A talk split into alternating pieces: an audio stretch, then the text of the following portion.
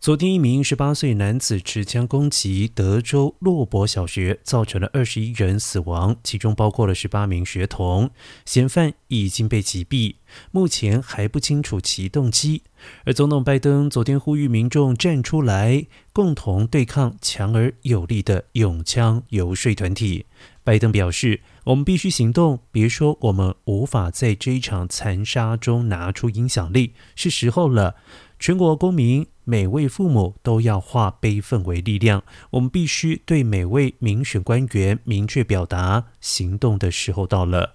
不过，拜登并未说明他有意采取哪些行动，也未呼吁国会展开特定表决，或者是指示行政部门拟定政策。